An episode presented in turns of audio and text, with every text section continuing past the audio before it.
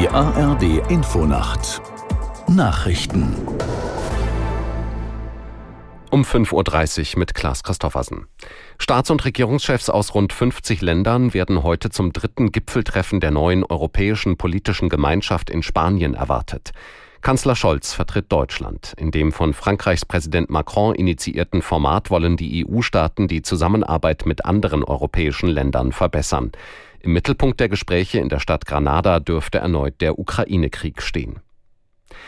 Die Gesundheitsversorgung für abgelehnte Asylbewerber sollte nach Ansicht von CDU-Chef Merz erst deutlich später als derzeit ausgeweitet werden.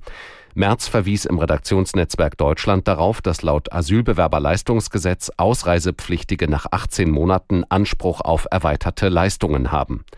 Der Unionsfraktionsvorsitzende verlangte, diesen Zeitraum auf mindestens drei Jahre zu verlängern. Es dürfe keine Anreize zur Bleibe geben, wenn kein Bleiberecht in Deutschland bestehe, so Merz. Japan will ab heute erneut radioaktiv belastetes Wasser aus dem AKW Fukushima ins Meer leiten. China hat unter Hinweis auf eine Verseuchung den Import von Fischen aus der Region eingestellt. Aus Tokio Bernd Muschborowska. Die Betreibergesellschaft des vor über zwölf Jahren havarierten Atomkraftwerks Fukushima TEPCO kündigte an, rund 7800 Tonnen gereinigten radioaktiven Wassers ins Meer zu leiten. Die erste Phase dieser umstrittenen Praxis hatte am 24. August begonnen und heftigen Protest in fast allen umliegenden Nachbarstaaten ausgelöst.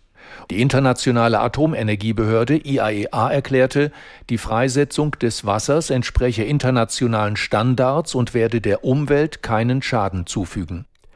Fünf Monate nach der Sprengung der maroden Ramede-Talbrücke in der Nähe von Lüdenscheid beginnt heute offiziell der Neubau. Neben anderen ist Bundesverkehrsminister Wissing beim symbolischen ersten Spatenstich dabei. Die Brücke der Autobahn 45 von Dortmund nach Frankfurt war Anfang Dezember 2021 wegen Einsturzgefahr gesperrt worden. Lüdenscheid und die angrenzende Region sind von Stauchaos, gestörtem Lieferverkehr, Umsatzeinbußen und einer Abwanderung von Fachkräften schwer getroffen. Die internationale Publikumsmesse Spiel 23 beginnt heute in Essen mit zahlreichen Neuheiten. Der Veranstalter erwartet nach eigenen Angaben fast 940 Aussteller aus 56 Ländern. Bis Sonntag könnten Besucher unter Puzzeln, Würfel- und Kartenspielen oder auch Rätsel, Abenteuer oder Strategiespielen in vielen Varianten auswählen.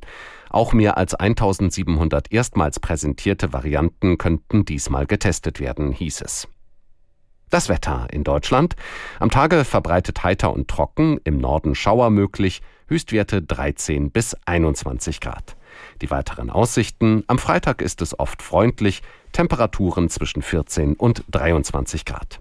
Das waren die Nachrichten.